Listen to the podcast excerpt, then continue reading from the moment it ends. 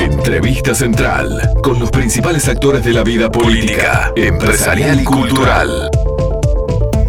Y decíamos que tenemos en línea a Guillermo Domenech, un hombre que es abogado, escribano, que como político uruguayo ha llegado al Parlamento por Cabildo Abierto y es un gusto tenerlo en línea aquí en Entre Líneas. ¿Cómo le va, Domenech? Bien, bien, muy bien. El gusto, el gusto es mío, ¿viste? Así que bueno, estamos a las órdenes. Bueno, nosotros fundamentalmente lo estábamos llamando un poco por esta actualidad coyuntural que se ha dado de esta ley votada ayer y lo que significa para la ley forestal, la ley forestal obviamente, sí, lo, lo, sabe claramente, esta ley forestal que se ha votado ayer y que ha tenido, por un lado, el apoyo del Frente Amplio, que allá en sí mismo es algo que es diferente, y por otro lado, lo que es esa reunión pendiente pedida ya por Manini con el presidente de la República, a la que dicen que usted sería uno de los que iría. Cuénteme un poquito el paquete completo y después vamos Bueno, este, esta es una ley que, impulsó Cabildo Abierto en la Cámara de Representantes, es de autoría del diputado Rafael Menéndez, eh, obtuvo media sanción en la, en la Cámara de Diputados y ayer eh, se, se completó con la aprobación del Senado. Bueno, ahora está pendiente de promulgación eh, por el Poder Ejecutivo que, que ha anunciado eh, primariamente que la vetaría. ¿Cómo jugó ese anuncio del veto del presidente? Porque en realidad el anuncio del veto del presidente vino cuando tenía media sanción. No es que lo anunció ayer por primera vez o antes de ayer. Y después lo reiteró. Votado. Después lo reiteró cuando volvió al país hace dos uh -huh. días. Pero ¿cómo jugó ese, ese, en qué los, los hizo pensar a ustedes como legisladores ya en la parte del Senado? Bueno, nosotros obviamente que evaluamos siendo miembros de la coalición y siendo este, un proyecto que, que, tiene el consenso de, los legisladores de Cabildo Abierto, este, e evaluamos esa, esa posición del Poder Ejecutivo, pero realmente tenemos eh, la, certeza eh, moral de que, de que el proyecto es bueno y por eso decidimos impulsarlo hasta el final, porque además somos muy conscientes de la zozobra el avance de este proyecto forestal celulósico, porque en realidad la forestación a nosotros no nos parece no nos parece una actividad que sea perniciosa para el país, por el contrario la consideramos muy buena, pero también consideramos que hay que armonizar el ejercicio de las diferentes actividades productivas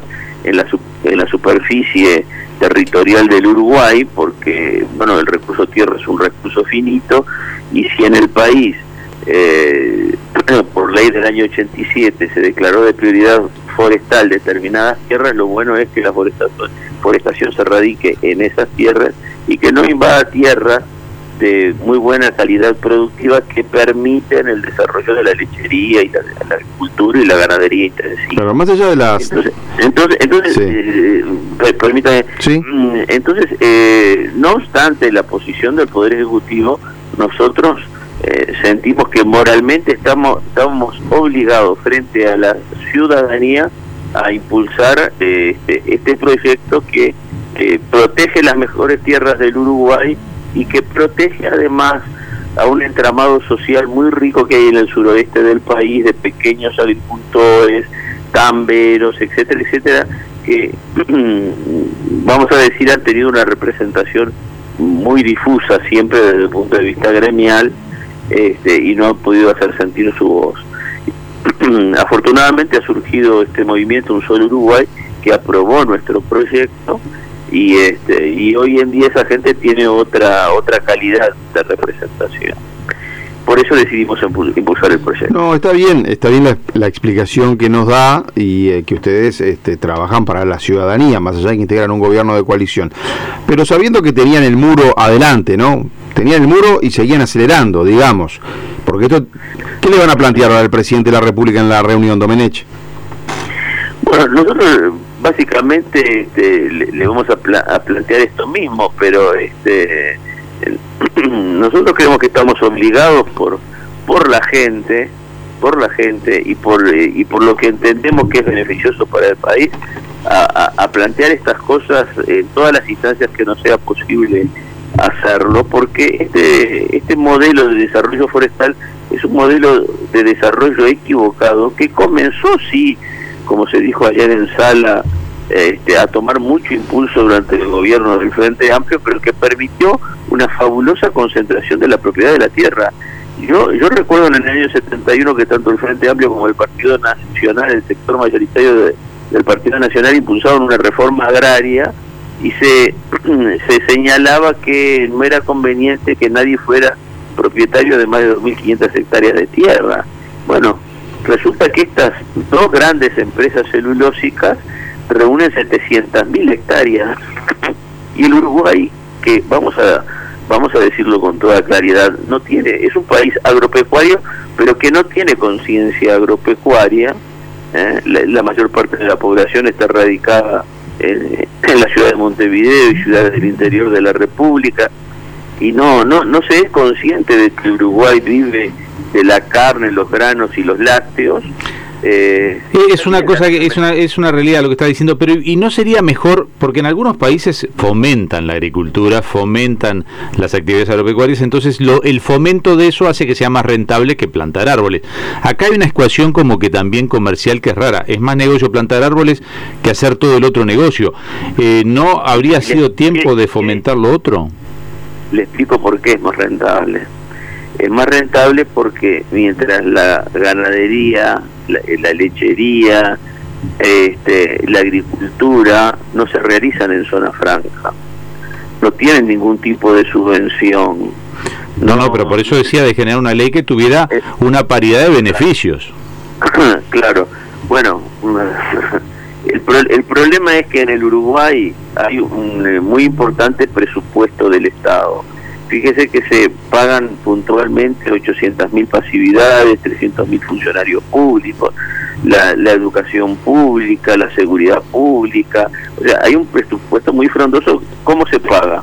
Se paga con tributos y deuda externa. No, eso está claro, pero también mayor productividad genera mayores ingresos al Estado. Crecer al Estado le genera... Déjeme, que le explique lo que está sucediendo, este, por lo menos desde nuestra... No, no, lo escucho, sí.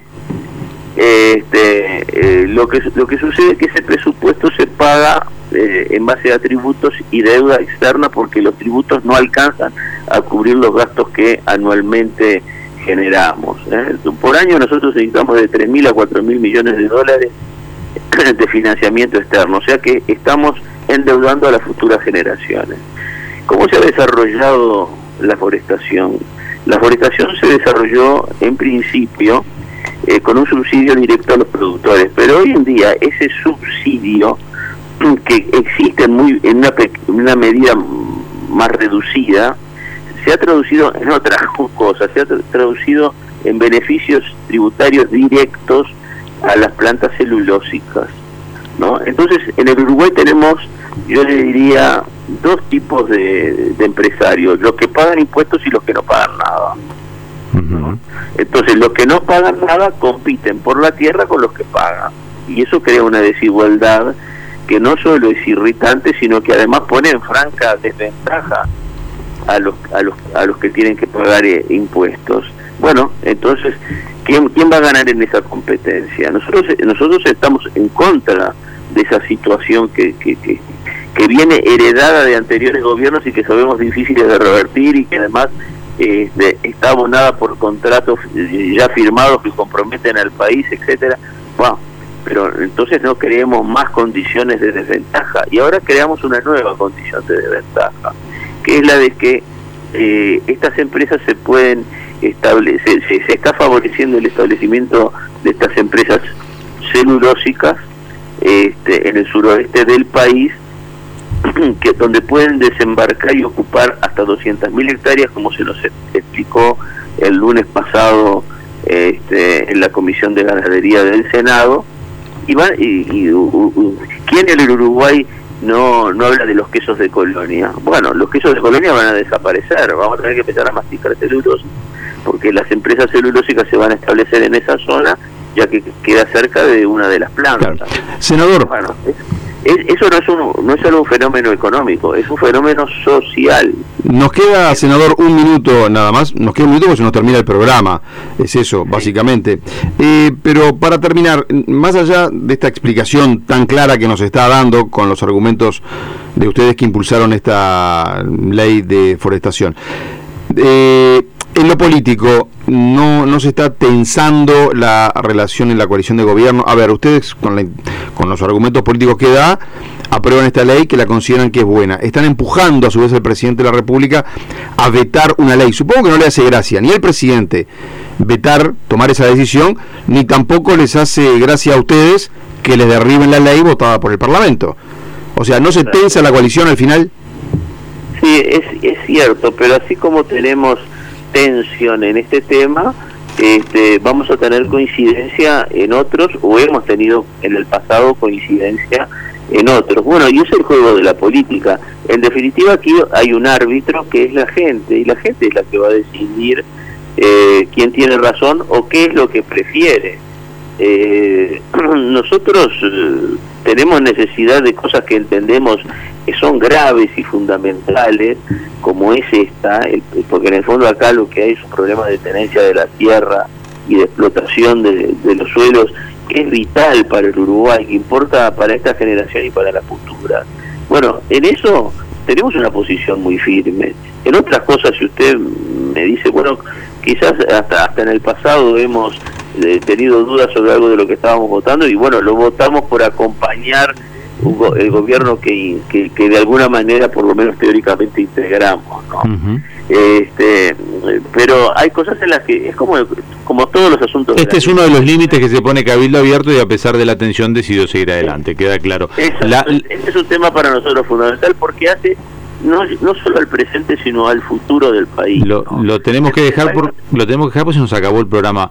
Este ya tienen fecha de reunión y horario o todavía no les contestaron todavía no todavía no nos han contestado. Bien muchísimas gracias por el tiempo y la verdad que se nos acabó el programa bueno, un, gusto, espero poder hablar con ustedes en algún otro oportunidad. Por supuesto, por supuesto, va a ser un gusto estar, tenerlo nuevamente. Lo, llamamos, claro que sí, profundizamos. Y, es que ya nos estamos despidiendo. Sí, estaba con nosotros el senador Guillermo Domenech de Cabildo Abierto.